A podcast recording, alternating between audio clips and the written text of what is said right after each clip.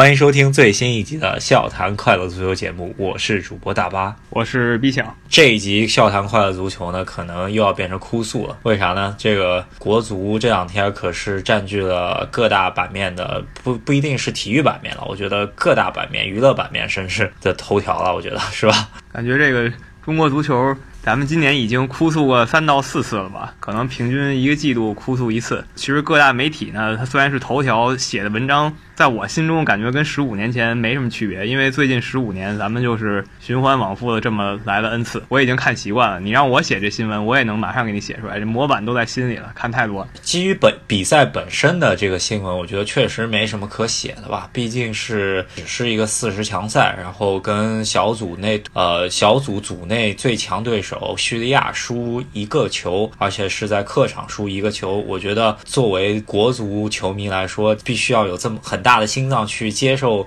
很多结果的情况下，我觉得这个比分其实是可以接受的。但是赛后国哗然的一个点，首先是输给叙利亚这么一个国家，就是还在打内战的这么一个国家，大家对于国足的这这众将是不可饶恕。第二个巨大的爆炸点嘛，就是。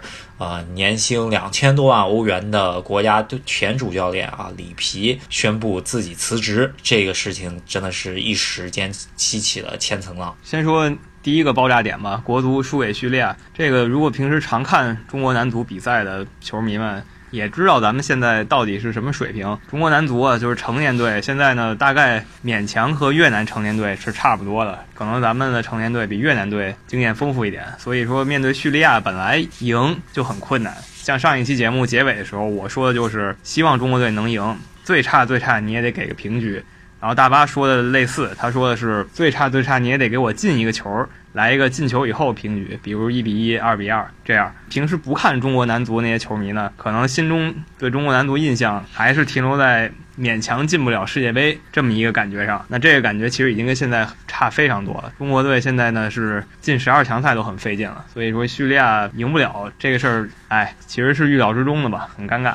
呃，首先在输给叙利亚这场比赛之后呢，作为啊，起码国足在世界杯预选赛层面的比赛，基本上每场都会看的这么一个球迷来说，在我心中输给叙利亚这个其实是挺正常的，因为毕竟咱们上期也都说过，以往对阵叙利亚战绩就放在那儿。咱们真的不是说，呃，在客场以能赢，打平真的是已经是全身而退的这么一个结果。输一比二，并不是那么惨，不是说一比五吧，对吧？不是输输给说的那个在合肥输给泰国那个比分吧，对吧？我觉得就完全是可以接受了。在里皮这边看来的话，就。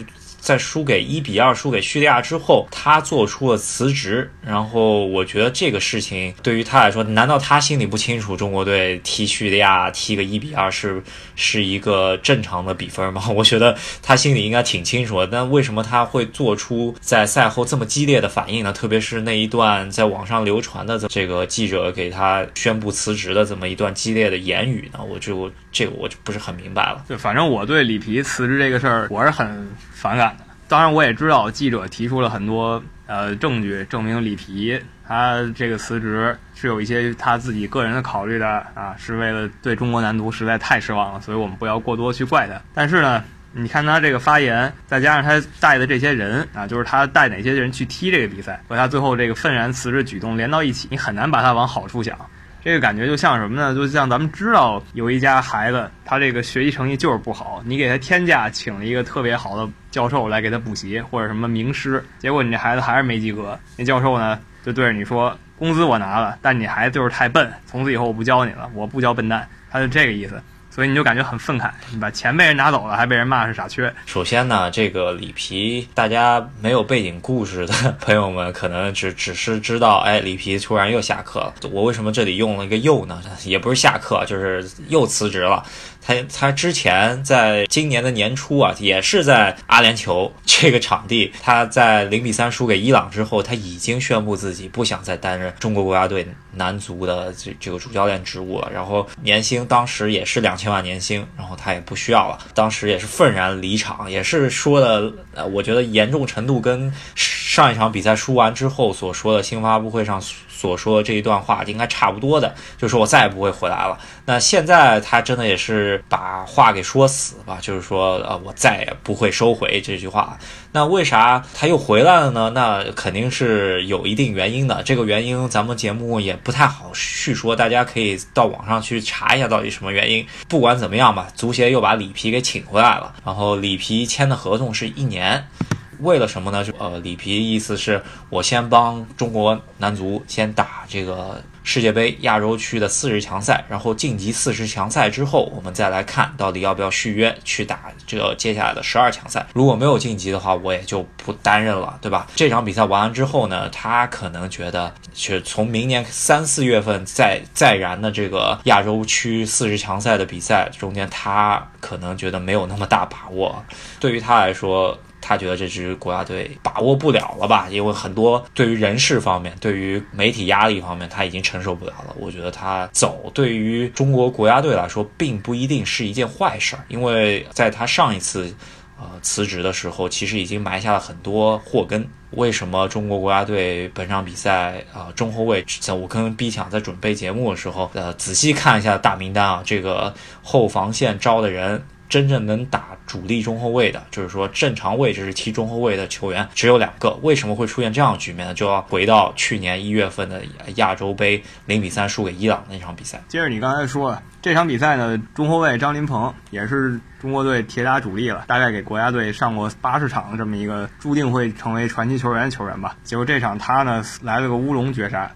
还是一个，就是也不是忙中出错的乌龙，甚至说，因为没有进攻球员在旁边给他制造困难，他就是一脚想解围，然后呢就把这球踢到球门里了。那这件事儿呢，按理说他应该会成为球迷诟病的一个主要问题，或者说他会成为众矢之的。看完这一球以后呢，我并不是很想骂他，因为感觉已经习惯了。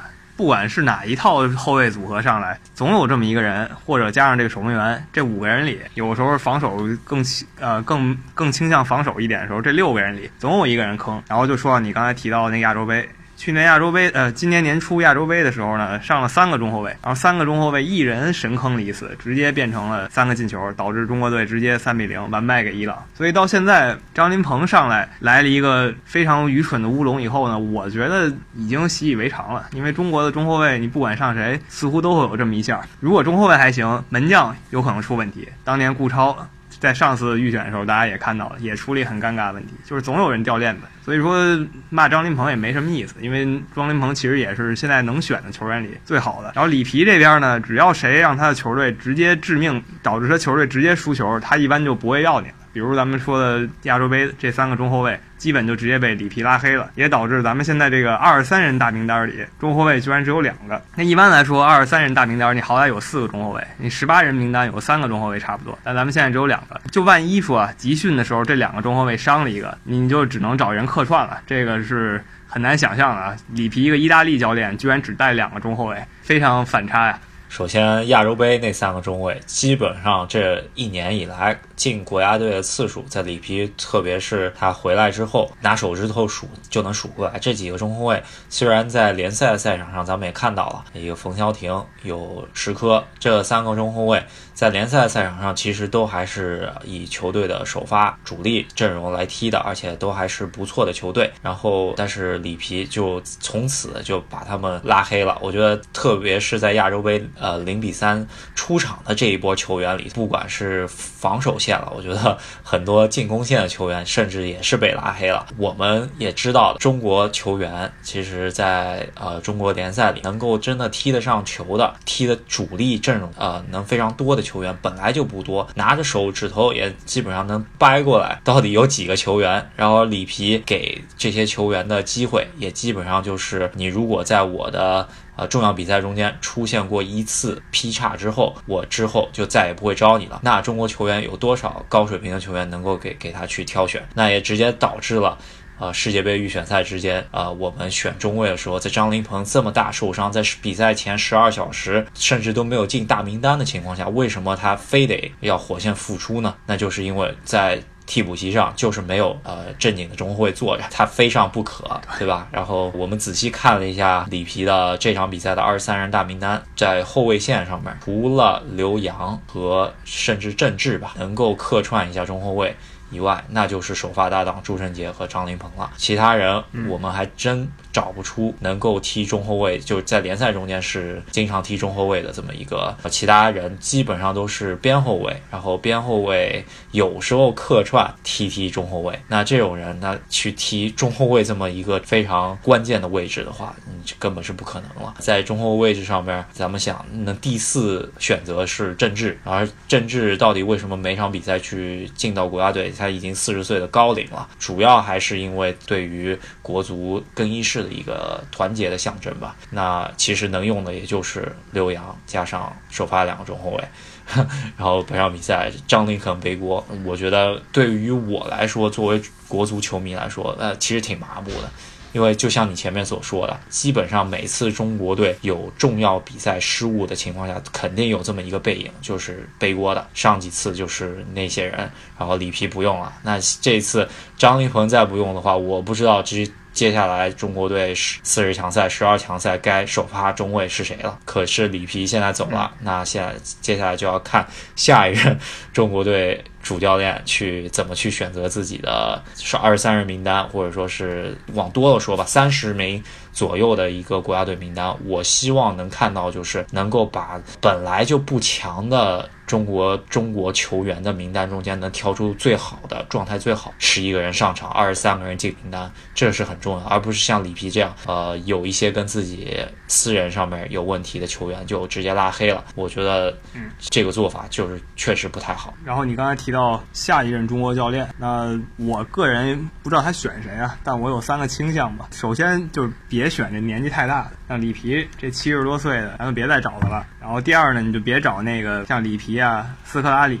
这种当年带着世界最强球队之一拿冠军的，尤其是斯科拉里，因为有传闻说他要来，就千万别找斯科拉里。他那个零二年世界杯，他前锋线上那三个人是什么水平？那罗纳尔多、罗纳尔迪尼奥这样的球员，在他手下他能打得好？给他一个中上游的阵容，他其实已经被虐过好几次了。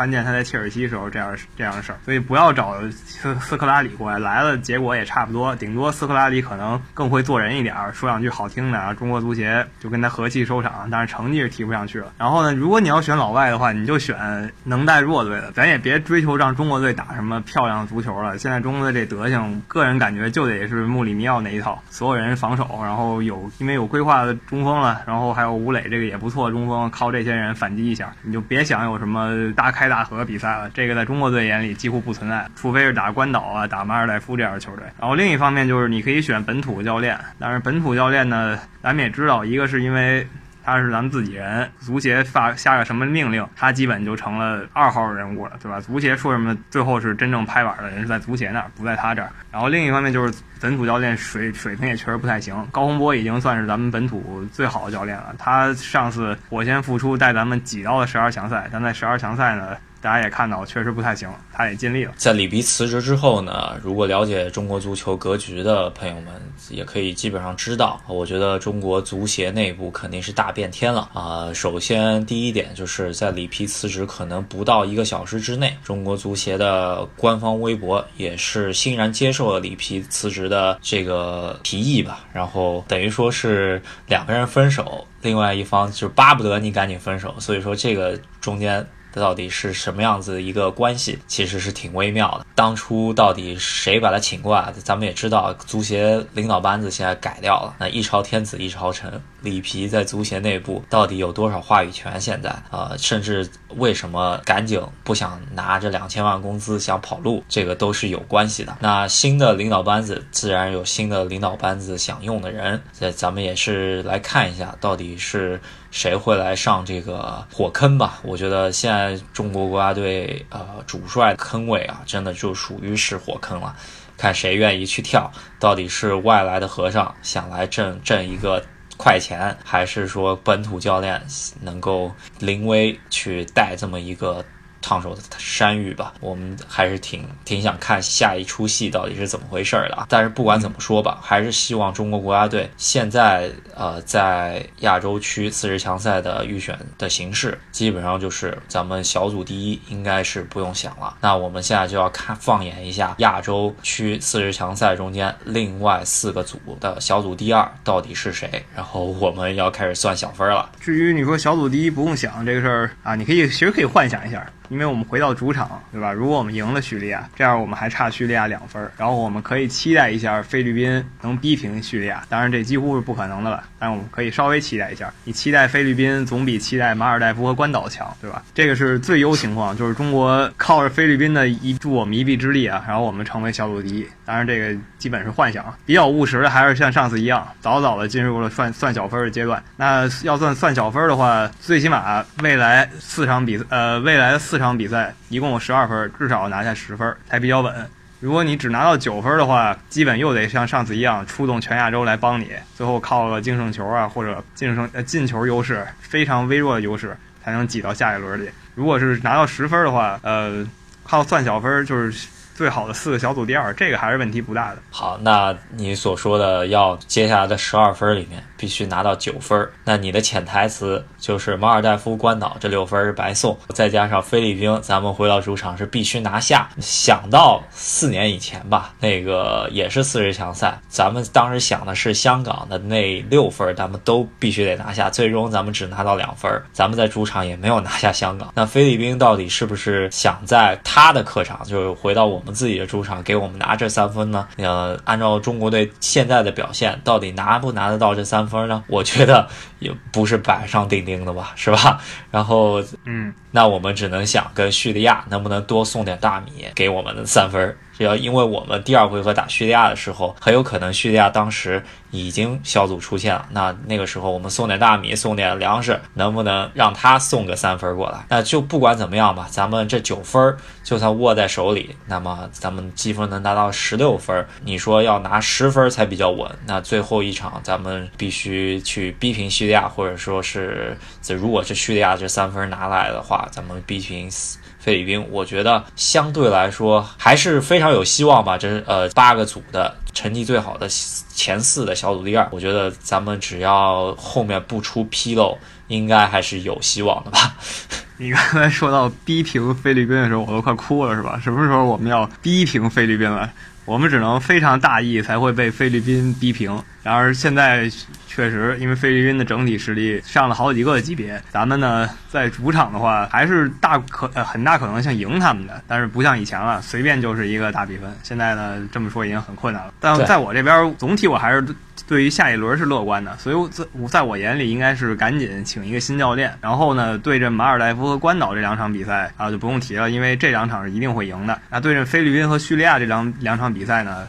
就可以成为这个新教练磨合自己阵容最好的阶段，因为他是正赛，然后离那十二强赛也不远了，这点机会其实很少了。这两场比赛我们可以留给这个所谓的新教练，但是新教练是谁呢？觉得比较理想的啊，就是从战术上比较理想的，就是穆里尼奥啊。现在正好也没事干，然后他的工资对咱们来说其实也不是问题，因为里皮你出得起的话，穆里尼奥你也出得起。然后他那套。铁桶阵的话，中国队就需要铁桶阵，因为刚才也说过了，中国队别的打法就不要想了。可能穆里尼奥的缺点就是他这个人的性格很难在中国队执教，估计一个月以后他可能就跟中国足协彻底崩了。觉得穆里尼奥咱们其实是应该不用想，他来国足差不多也就是执教两到三场比赛，基本上也就跟足协官员们估计协调不好的。呃，我觉得比较务实的，真的还是。就像你所说的啊，就是必须是防守系的教练，肯定不是打进攻系的、打脚下的这么一些教练。我觉得不一定需要欧洲的一线教练，因为欧洲一线教练他用的球员都太好了，咱们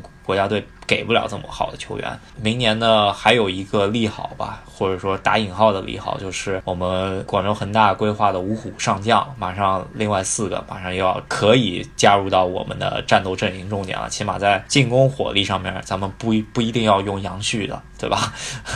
嗯，接下来我们看一下，放眼亚洲，另外八个组到底亚洲的格局有没有变化呢？咱们讲了一下中国队这个组啊，另外七个组咱们可以看一下。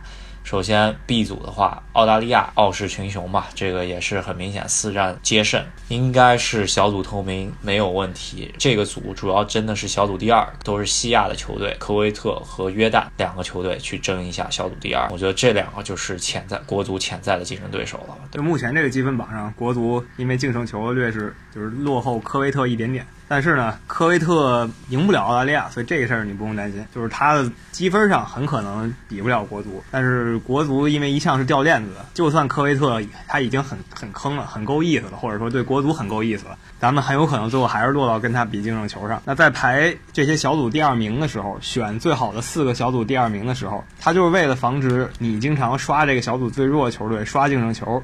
所以他们就把你跟最后一名球队的正负关系给忽视掉了。那 B 组呢，有两个这种比较弱的球队，一个是中华台北，一个是尼泊尔。那咱们这边呢是马尔代夫和关岛，这四个队其实都不太行，也是在一个水平线上。那说到底就是中国队、科威特、约旦这三个队，谁能在这四个垃圾队上刷的更多一点？被刷最惨那两个队呢？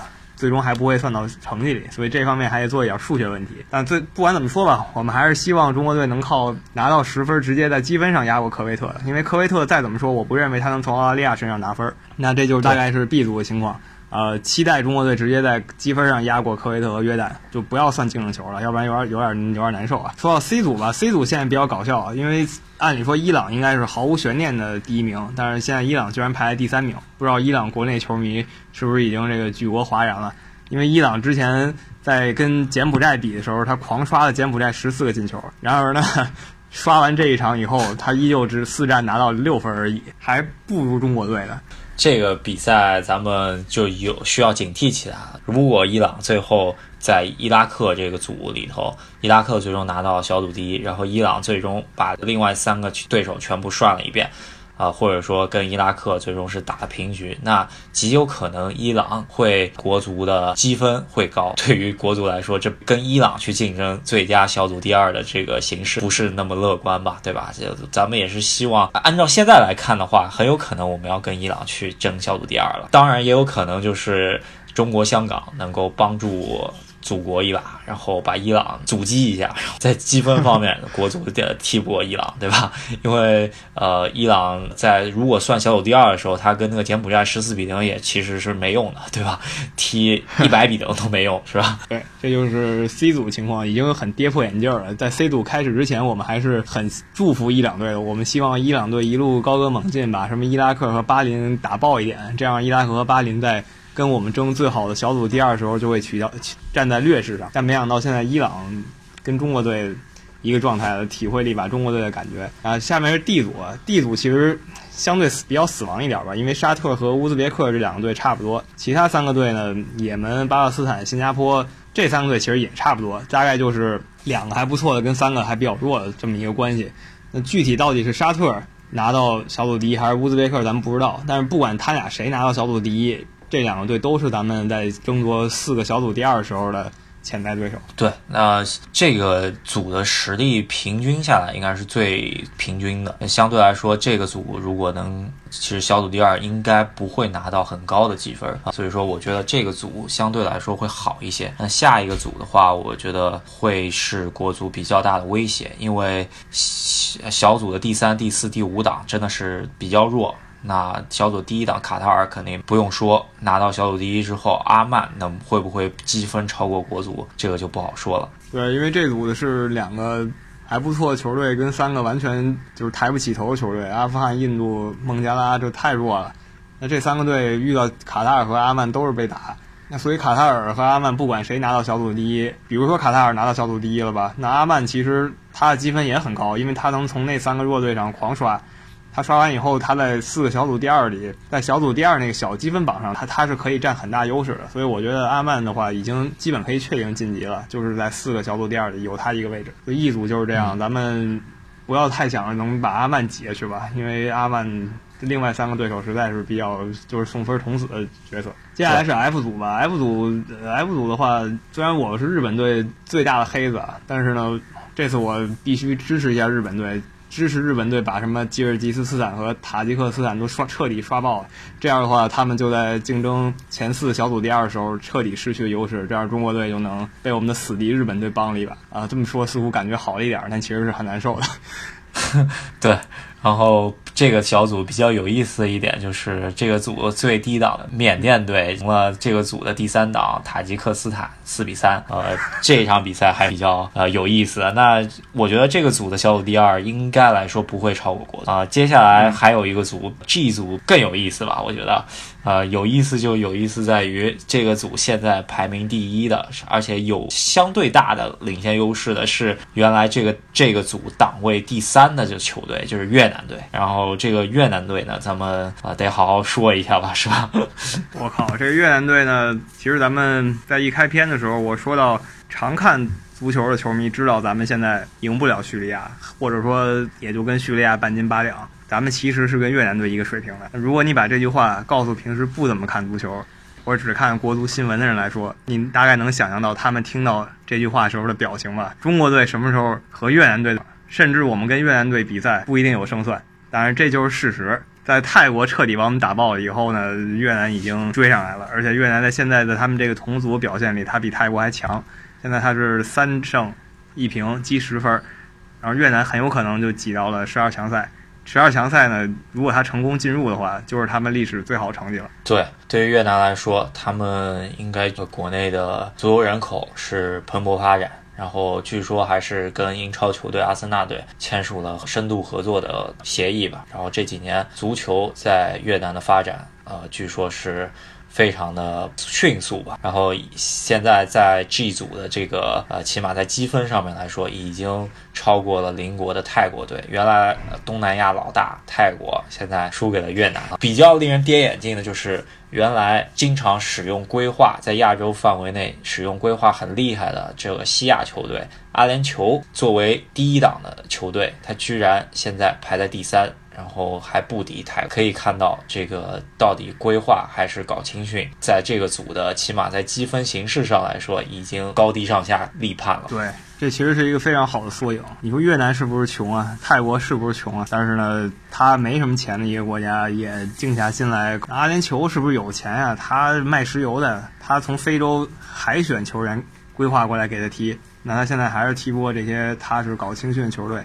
当然，这可能是一个个别现象，但可以当做一个缩影。那说我们中国队了，我们之前也说过，中国队你规划是，如果你赢了的话，可能别人就会说你胜之不武。那你要是规划都赢不了，怎么办呀？但是现在这个问题已经在我们面前了，就是规划也赢不了。所以我觉得老生常谈了，别老想什么规划，别老想这种考试作弊的方法了，就踏踏实实、塌下心来搞一搞青训啊。具体怎么搞，我们也就不说了。这个所有媒体都已经写过几万字的文章聊过了。而不出意外的话，过两年还会有一波同样的文章再卷土重来啊。然后再过两年又有这么一波。不说这么多，G 组的话，泰国跟越南可以说纠缠非常激烈，然后阿联酋其实也有机会。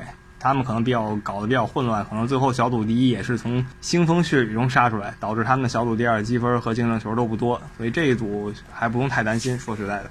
但是回答你前面所提的问题，就是说我们规划了还赢不了怎么办呢？赫斯基大帝群里面的讨论来说，有有一个观点就是，既然规划都赢不了，那就规划更多吧，对吧？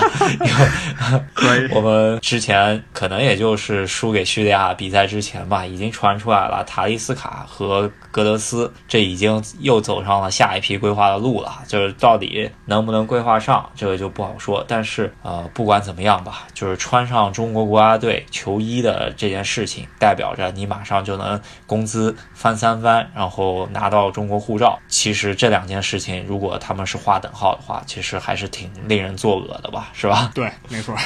啊，不管怎么说吧，中国队，哎，好自为之啊。那分析我们的算小分对手的话。还有一个组就是韩国、朝鲜这一组。那这一组韩国应该是最强的，大家都明白。不出意外，虽然他现在踢的不是很好，但不出意外他还是小组第一的。然后剩下就是黎巴嫩和朝鲜，还有一个土库曼斯坦。那这三个队，他们搅和搅和的话，也会搞得比较混乱。所以这三个队里的那个小组第二不用太担心，因为这个组只有一个真正的能被当做刷分器的球队，就是斯里兰卡。但是我们也说过了，拿到。算小分里的时候，斯里兰卡成绩是不会被算进去的。只有他们三个队之间的厮杀的结果。那他们在三他们三个队之间呢是刷不出多少分或者刷不出多少净胜球的，就我们相对来说也不用太担心这一组给我们带来的威胁。相对来说吧，其实中国队现在形势并不是我们舆论所体现出来的那么呃严峻吧。就是说，如果好好扎实踢后面的很多主场比赛来说的话，咱们最好的前四的小组第二还是基本上能拿得到的。那关键就是对菲律宾、对叙利亚的主场比赛到底怎么去踢？现在赶紧确认好自己。接下来的主教练人选，然后确认好自己国足三十五人名单左右的这么一个常备人选，不要再出什么拉黑名单的这种事情。咱们把举国上下仅有的这么一些足球资源都能够好好利用上，咱们四十强赛还是能冲出去的。到十二强赛，咱们再看吧，对吧？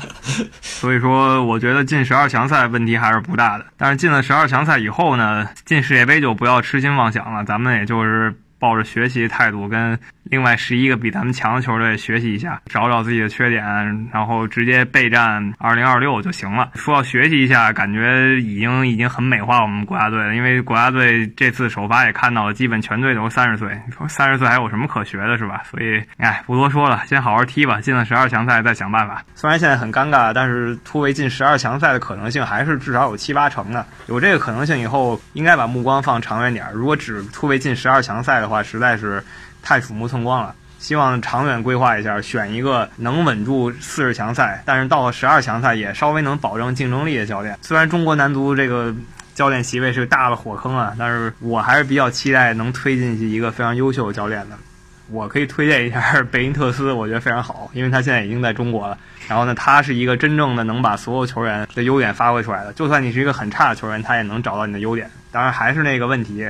他这个人跟穆里尼奥呢是两个极端。他穆里尼奥如果跟足协产生矛盾，他可能直接就开始满世界喷去了。那贝因特斯呢，他可能就脑子里没这根弦。他要是跟足协产生矛盾，他就会百思不得其解，然后让中国男足进一步的进入一些。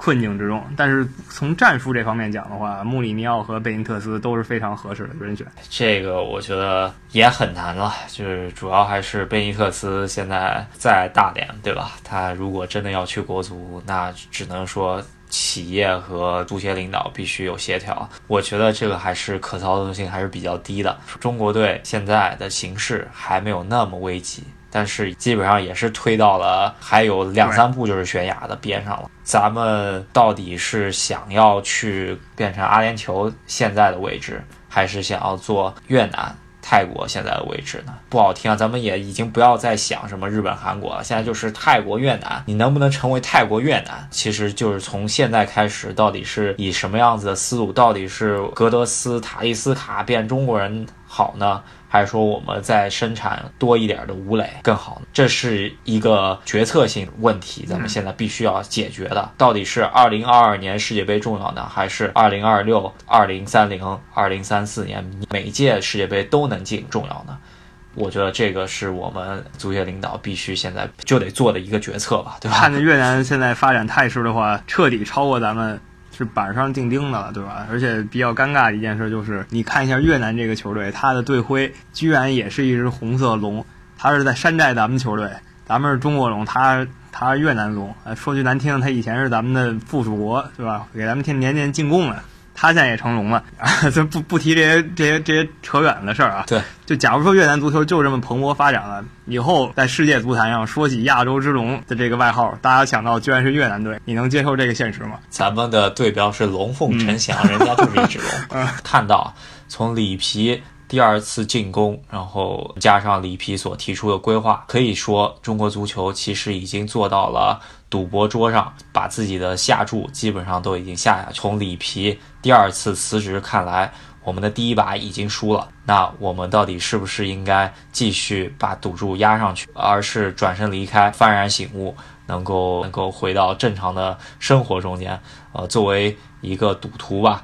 我们应该是回头是岸，我还是好的吧，是吧？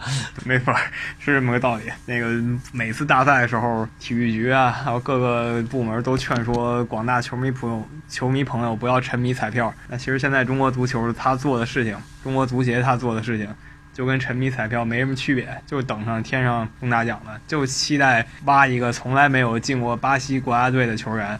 到中国队以后，这彩票一刮开，发现原来他是罗纳尔多水平的，就期待有这么一个人的，这个不太可能，还是踏踏实实的吧。好，那这一期笑谈快乐足球或者说哭诉吧，呃，也就讲到这边。不管怎么样吧，从欧洲绕回了中国，希望大家能够知道我们节目对于本次惜败叙利亚能够呃知道一下的立场吧，也是希望我多支持我们节目，然后帮我们多转发。我相信我们的节目还是比较正能量的吧，是吧？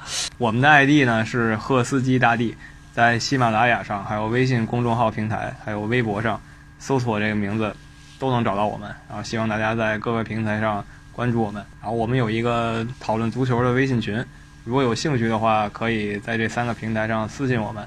同时，我们也把我们的联系方式留在了微信公众号上，可以加到我们以后，我们拉你们进到这个微信群里，和大家一起讨论足球。那最近几天，因为群里的球迷大家都是支持中国国家队的，这么一场比赛下来，这几天每天都有这么五六百条消息在讨论中国国家队吧。这一天呢，感觉我们群里讨论可以出本书了。呃，如果是对我们节目想要更多互动的话，我们在微信公众号下面所发的节目下面，我们一般都会有选择题给大家做的。那本期节目完了以后呢，我们也会给大家想一个选择题，选择题吧。